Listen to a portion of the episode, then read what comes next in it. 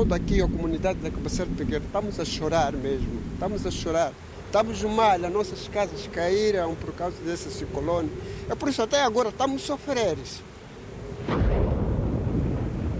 Alterou muito e prejudicou o mundo. Assim, com, segundo como está a ver, os nossos armazéns todos estão danificados, as salinas estão danificadas, todos os muros estão desorganizados. É preciso que, fa que haja grande serviço para reabilitar isto, para ficar como estava. Ah, nesse dia, a partir das 8 horas, vinha pouco a pouco, então passando aquela hora das 19 para as 20 para 22 horas, tudo foi danificado. E como já ah, o caudal do rio Munapo é vasto, alargou o seu caudal e abrangeu nossas casas, ah, e dali nossas machambas ficaram todas de, de, de, de, água. E até agora nossas machambas estão cheias de água.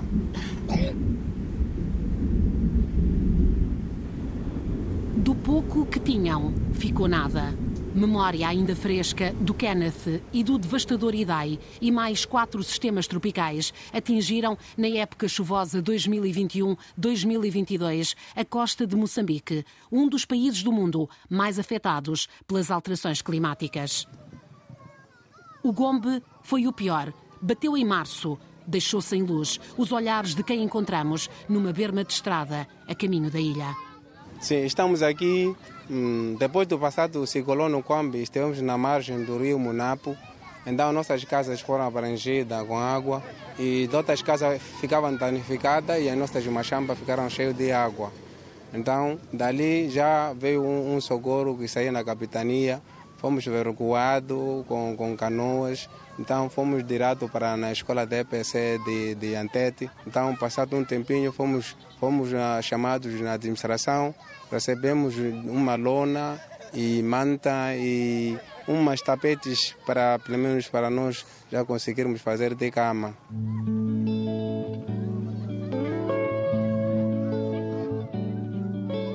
São cerca de 500 pessoas, muitas crianças. Elas que vêm depressa para ver quem chegou trazem barrigas cheias de nada.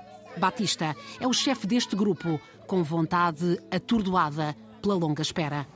Aqui somos 50 famílias e são 265 crianças que temos. Sim. E que vivem com muitas dificuldades. Estavam Sim. habituados a viver do que cultivavam, não é? Sim.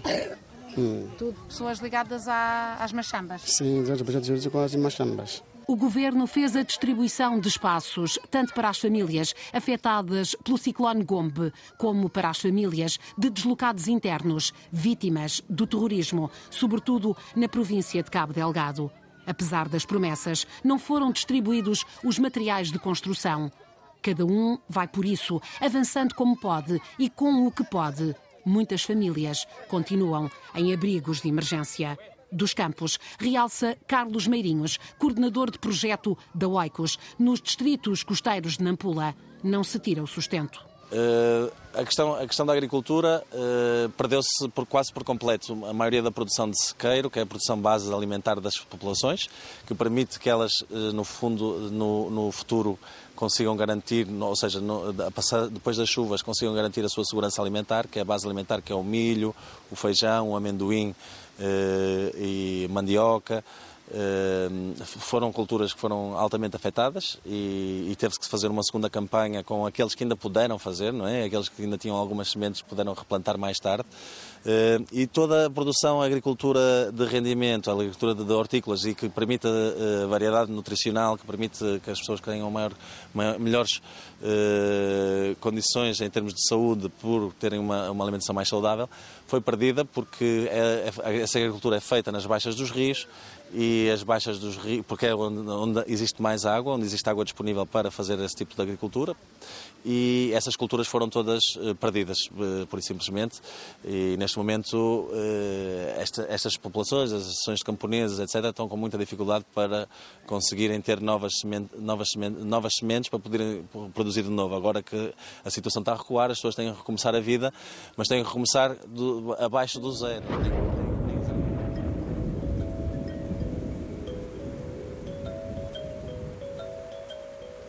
A tontura da fome é pior do que a do álcool. A tontura do álcool nos impela a cantar, mas a da fome nos faz tremer. Percebi que é horrível ter suar dentro do estômago. Carolina Maria de Jesus, em quarto de despejo, 1960.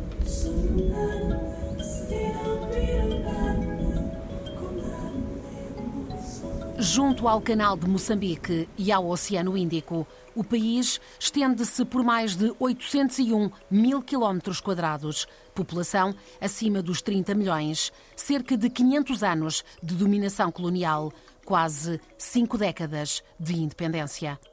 Bom aluno da cooperação, que perdeu o estatuto com o escândalo das dívidas escondidas, Moçambique tem 1 milhão e 100 mil pessoas em extrema insegurança alimentar, 945 mil deslocados internos, uns em fuga do terror extremista, outros, como estes, roubados de casa pelos fenómenos extremos.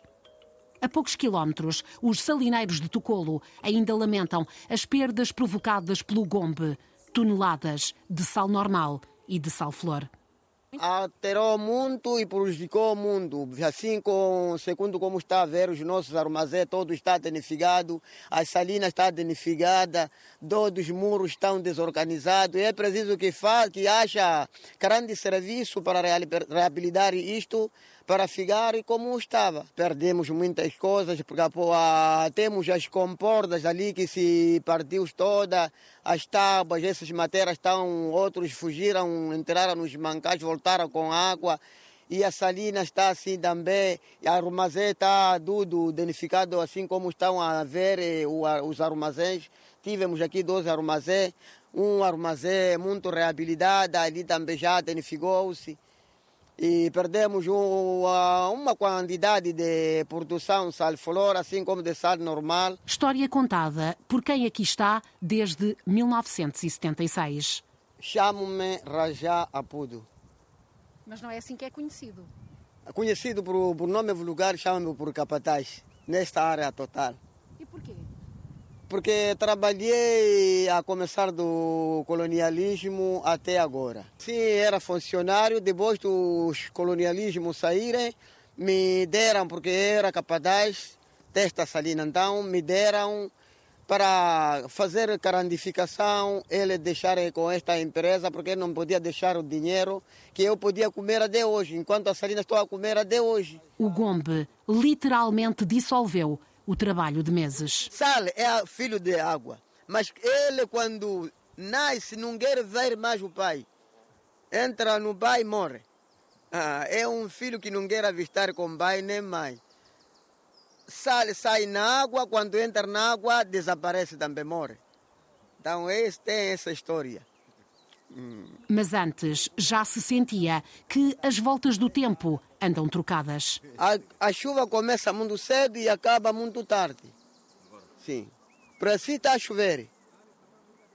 E não vai acabar de chover, pode ser até eh, julho, agosto. Pode vir a chover. Vai deixar de eh, setembro, outubro, novembro. Dezembro pode vir a cair chuva. E, eh, e chove muito mais, não é? E chove muito mais. Mesmo com as salinas a serem recuperadas, sem armazém reabilitado, não conseguem produzir e as chuvas estão a chegar de novo. Na Cabaceira Pequena, distrito de Mussuril, a vida também ainda não voltou ao normal. Há muitos anos, desde que a minha nascença, eu sou aqui. Sou pescador. Sim. Eu estou a sofrer por causa ali no mar não tiver nada. É por isso. Toda aqui a comunidade da Cabaceira Pequena estamos a chorar mesmo. Estamos a chorar. Estamos mal, as nossas casas caíram por causa desse ciclone. É por isso até agora estamos sofrendo. Eu estou a agradecer muito porque na altura que eu estou vir aí a precundar, eu acho que esse assunto pode chegar longe, não ser a pessoa ajudada. O que falta para o pescador são muitas coisas. Primeira coisa, estamos pedir, porque tínhamos aqui o GT, o NGT, ajudava por vetas. Mas até agora Estamos mesmo a pedir para ele continuar com aquelas vedas e estamos a pedir também, veja lá com esses barcos que está aí, tudo são estragados. Todo barco são estragados, não só barco, porque se for que for estragado só barco, nós estaria melhor. Mas até no mar também não há nada. Estamos mal, é por isso. Esse mar onde Sadiq faz vida desde sempre, como de resto muitos dos habitantes desta comunidade, explica Dana de Almeida. Como eu, nosso apoio praticamente é apoiar as comunidades para que tenham um mundo, um mundo melhor, que todo mundo tenha boas condições de vida.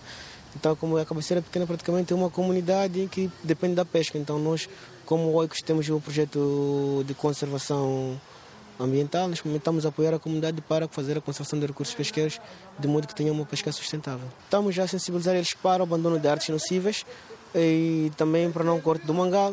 Uh, temos a questão da, das vedas comunitárias, que são feitas, que chamamos de área de gestão comunitária. As vedas comunitárias normalmente são zonas que as próprias comunidades decidem para não pescar, que é um local para a reprodução das espécies depois de um período. Esse podem ser três, seis meses, dependendo do, da espécie que está lá a ser preservada, e eles já para poderem pescar. Então, isto faz com que a comunidade tenha realmente os recursos preservados e também os peixes reproduzam, porque no mar, como a gente vê, no mar não há paz. Todo momento os pescadores estão entrando, estão a ser, se tem uma área reservada, tem uma área em que os peixes podem, podem ser reproduzir e também podem sair para poderem ser, ser pescados. Sim. E a, e a, comunidade aprendeu a não uh, destruir o ecossistema, uh, por exemplo, uh, em relação aos corais, sobretudo, ao mangal, tudo tem a sua função. Sim, sim. geralmente eu tinha muita zona aqui de coral, mas para a cabeceira pequena os corais eram descidos para a produção do cal. Mas depois eles foram perceber que entramos na sensibilização e eles depois foram perceber que realmente fazer jucal, destruir o coral para produzir jucal, vender o, o saco a semente de caixa não faz tanto sentido. Vale a pena deixar o coral para desenvolver os peixes, são os polos que estão lá. Temos a questão do mangal também. Eles sabem que os peixes têm que reproduzir lá, então se consegues ter um peixe, o quilo está por aí 180, 200 meticais, é melhor pescar o peixe hoje, amanhã também vais pescar o peixe do que destruir o coral e não teres o peixe amanhã. Porque o cal vendes hoje, depois amanhã não tens nada. O ciclone Gombe castigou seriamente a comunidade? Uh, o ciclone realmente destruiu praticamente a ilha, destruiu o Mossoril, a cabeceira pequena também. Nós tínhamos lá a gestão comunitária com a comunidade, como eles dizem a Veda. Tínhamos lá com eles. O programa era até no mês de junho, neste mês poderíamos abrir a Veda para poderem pescar, mas quando ocorreu o ciclone, destruiu quase tudo, então praticamente a comunidade ficou sem, sem a devida Veda. Praticamente é o sonho que eles sempre têm de preservar os recursos. Já fizeram a primeira vez, deu certo, então eles agora vão pedindo apoio para poder realizar. Então nós simplesmente damos o material e eles praticamente fazem aquilo e é tudo feito a gestão pela própria comunidade. Dana é assistente de coordenação da Oicos. Enquanto caminha conosco pelas ruas de areia, espalha e também recebe atenção e empatia. É farinha, é. Estão a, estão a, preparar a farinha. Estava a dizer o que aqui ia comer com eles? Não são. Sim, eu estava a dizer. Eles vão pagar. Eu disse, não, se vocês servirem para nós, vamos, vamos comprar e levamos tudo a panela. Então, são papinhas, são as papinhas para poderem ter uma. É papa de quê? Farinha de milho. Aqui, produzem aqui? Não, não, não, não, não. Aqui, aqui só terras para hortícolas, lá daquela outra zona do ponto do Baixo da Gama. Porque isso praticamente é uma, é uma ilha. Está a dizer para ele que tio já está pronto. A cobertura do posto de saúde está arranjada, também a da sede do Conselho Comunitário de Pescas de Mossoril. Na cabaceira pequena, dá-se valor ao ensino, diz orgulhoso Geraldo César. Ele é o diretor adjunto da reabilitada escola, como todas as outras de Mossoril, vítimas da passagem do Gombe. E tivemos várias eh, diferenças. Diferenças eh, depois do Gombe, a escola ficou sem teto e as crianças passaram a, a estudar nas sombras. Eh, tivemos aqui um apoio do programa OICOS, e graças a Deus já tivemos aqui eh, algum apoio da parte da parede, também tive, teve algumas diferenças e o teto até agora já está completa em termos de cobertura. Ah, isso muda ah, na parte dos alunos, aquilo também terá um espaço favorável, neste caso para, para estudar. Neste caso, a direção também terá um espaço para já gerir uh, os seus documentos, as suas planificações, é tudo quase. 468 alunos, da primeira à sétima classe, em dois turnos, 10 professores, agora com condições para ensinarem e para aprenderem, com o apoio da Oicos, que construiu só em Nampula 10 escolas, 60 salas de aula, sanitários. Usufruem de tudo isto 7 mil alunos. todas estas escolas têm resistido às intempéries. Já voltaremos país abaixo a salas como estas, construídas para enfrentarem tempestades e viverem bem a bonança. Mas andamos agora pelas ruas velhinhas da Ilha Berço. Momad Amissali é o administrador. Estamos na ilha de Moçambique. Nós temos dito que é onde tudo começou para o Moçambique moderno. A minha atrás tem a fortaleza da ilha de Moçambique, que é um monumento inscrito no conjunto do patrimônio cultural da ilha de Moçambique. Como sabem, a ilha de Moçambique foi eh, inscrita eh, pela Unesco em 1991 como patrimônio cultural da humanidade, sobretudo essa zona insular. Naturalmente que a ilha de Moçambique como distrito não se resume à zona insular. Nós temos a zona continental e temos também essa zona insular, como eu dizia anteriormente. E em termos de população, as projeções indicam que em 2022 nós teríamos uma população estimada em 81.325 mil habitantes. Em termos de densidade populacional, temos uma parte significativa na zona continental e temos quase 14 a 16% dessa população aqui na zona insular.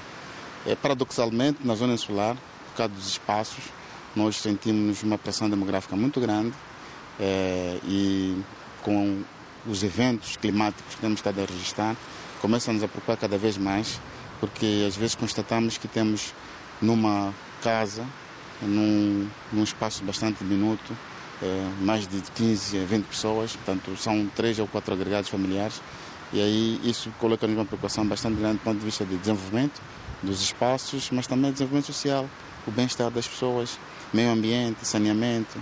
E, então, o esforço que nós temos estado a fazer como governo é tentar fazer um plano é, que seja estrutural, é, no sentido de permitir que, paulatinamente, e num processo de educação ambiental, educação cívica e de consciencialização das pessoas sobre a necessidade de nós desanuviarmos um bocadinho a pressão sobre a ilha para permitir maior conservação, melhor conservação, que era para transferir algumas famílias para, para o continente.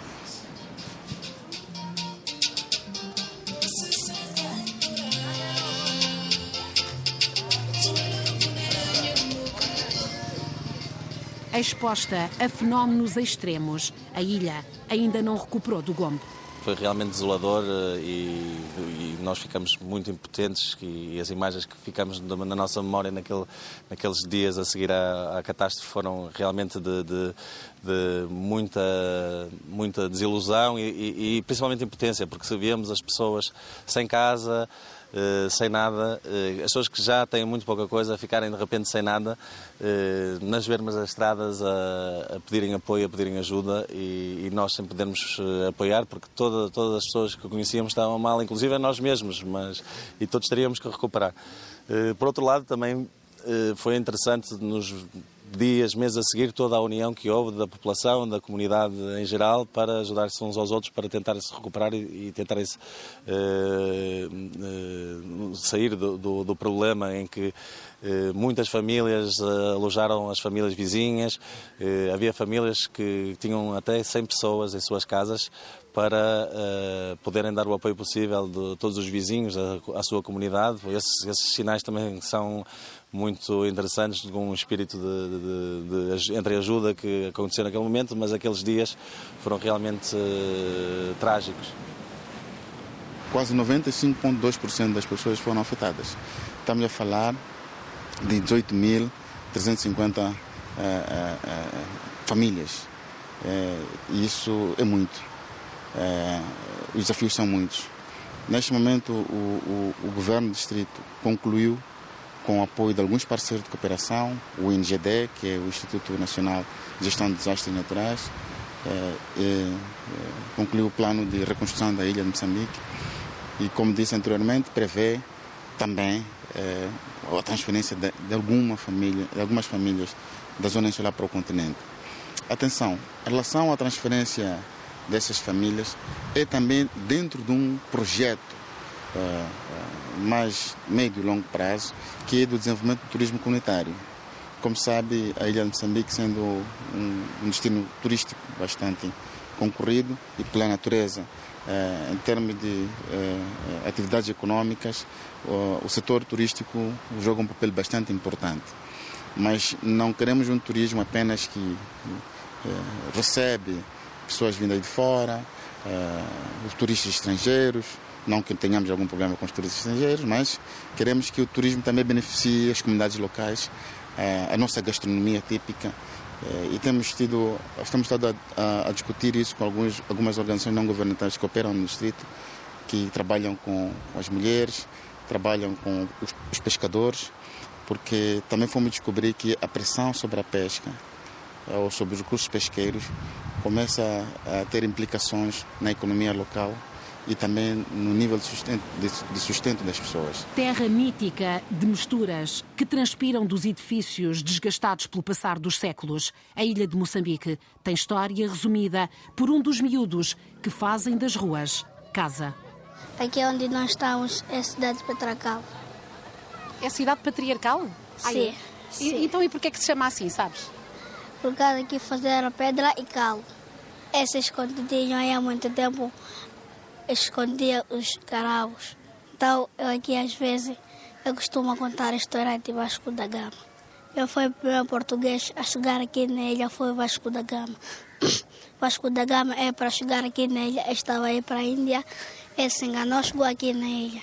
Encontrou dois árabes, uma chamava ali Bimbique, outra chamava Musa Bimbique. É para estudar a ilha de Moçambique. Aqui ilha tem duas partes, aqui é a cidade de Petragão, lá é a cidade de Macuti. No lugar aqui fizeram pedra e lá fizeram Macuti e pedra. Quem foi o segundo português a chegar aqui na ilha foi Luís Camões. Escreveu um livro, O Ilusíada, a Desventura dos Portugueses. Roupa gasta pelo tempo, pés descalços, discurso já ensaiado para entreter os turistas. Sofito vai à escola quando calha. É filho deste chão de equilíbrio frágil que tenta proteger-se num esforço da comunidade e de parceiros, como na limpeza, na reabilitação de espaços públicos, na redução das ameaças ao ambiente capacidade para prevenir, preparar, resistir, recuperar, palavras bem conhecidas por aqui, destaca Sara Sangarô, da ONG Vida. Seja onde chove muito, seja onde os rios se esgotam em tempos de seca e a água é um dos muitos recursos escassos. Temos um centro comunitário de desenvolvimento onde eh, a intenção do centro é prestar formações às famílias que estão à nossa volta e em todo o distrito de Matutuíne eh, em coisas básicas, como melhoria de, da produção agrícola, melhoria da produção pecuária, por exemplo. Agora temos trabalhado muito na questão das alterações climáticas e adaptação eh, à agricultura, não é? Porque cada vez chove menos, quando chove em grandes quantidades, as culturas perdem-se, eh, chove fora da época, então estamos a testar, sobretudo, a agricultura sintrópica ou sistemas agroflorestais para tentar que as famílias de facto sejam mais resilientes na parte da agricultura, uma vez que a maior parte das famílias depende da agricultura, não é? Rosa e Carolina, mulheres de Djabula, nas areias de Matutuíne, no sul de Moçambique, são prova disso. Desfiam desilusões, mas também conquistas na caixa aberta da carrinha que nos transporta na picada difícil entre a comunidade de Djabula e a estrada alcatroada. Rosa é exemplo dos resultados dos 20 anos de trabalho desta pequena e discreta organização. Nem falamos da pick-up, que muitos problemas resolve quando as chuvas tornam estes caminhos intransitáveis. A vida deu formação para cuidar da terra, para fazer cestos, até para entrar no negócio da agropecuária. A, a senhora então tem a sua machamba, mas também tem animais. Quantos animais é que tem? Tem 16. 16 animais? É rica? Ah, não! Não! Tem que animais? Que animais é que tem? Vagas são. Tem, cabras são 16, 14. Aquela quatro é. é vaca. Rosa não sabe ler nem escrever, mas sozinha criou os filhos e garantiu que iam à escola. A minha filha está em Maracuém outra está em a, a, a em Jabul, outra está em Dan, outra está em Bochane, outra está em Bela Vista. Mas é, é daqui em Jabula, já está a ensinar lá. Sim. A sua filha que é, são, são professoras, não é? Sim, é professora. É professora. Sim. Nem todos conseguiram, como Rosa e Carolina, melhorar a vida, ver os filhos vingar em profissões diferenciadas. É o caso desta família que encontramos. Mãe, muito frágil, sentada no chão arenoso. Filha com bebê por perto. Desolação, sentida na voz. A vida é difícil porque a mamãe já não aguenta. Não tem ajuda. Não? Sim. Não tem que ajuda, só nós que estamos a tentar. Uh, não é com certeza aquilo que, que a família queria, é o, mas é um apoio que já vai chegando, uh, fruto também deste trabalho uh, que tem vindo a desenvolver em articulação com o Instituto Nacional da Ação Social. sim, então, o que entendemos também do trabalho com as comunidades e também com a ligação à ação social é que, de facto, o Estado tem recursos limitados para conhecer toda a camada de, ou toda a população a fundo. Então, o nosso trabalho é trabalhar com os ativistas comunitários, os que estão todos os dias com as famílias, na sinalização das famílias, uh, através do preenchimento de um, de um, questionário que foi desenvolvido em parceria com o INAS e com o Serviço Provincial de Ação Social, uh, e as famílias ficam registadas numa base de dados, também uh, com sinalização geográfica, portanto, facilmente qualquer pessoa que tenha acesso ao programa consegue chegar à família de forma muito mais fácil e principalmente se houver uma situação de calamidade, não é? Portanto, é fácil saber onde é que as famílias mais vulneráveis estavam. Quando, quando houver situações uh, de apoio extraordinários ao Estado, como foi o caso do, do apoio à Covid-19, permite-nos ter uma base de dados que possa ser contrastada com a base de dados dada pelas comunidades, não é? Porque normalmente são, as, são os líderes locais que fazem o levantamento das famílias vulneráveis e se já houver um mapeamento uh, portanto, não sei como chamá-lo, mas um, se houver um mapeamento das famílias uh, feito também por ativistas comunitários, é fácil de identificar e cruzar e saber de facto quem é que precisa dos apoios. Quem é que precisa efetivamente dos sim, apoios? Sim, sim, sim, sim. O projeto de reforço dos serviços de ação social para prevenção e mitigação de situações de risco na província de Maputo começou em 2019. O objetivo é chegar e chegar depressa.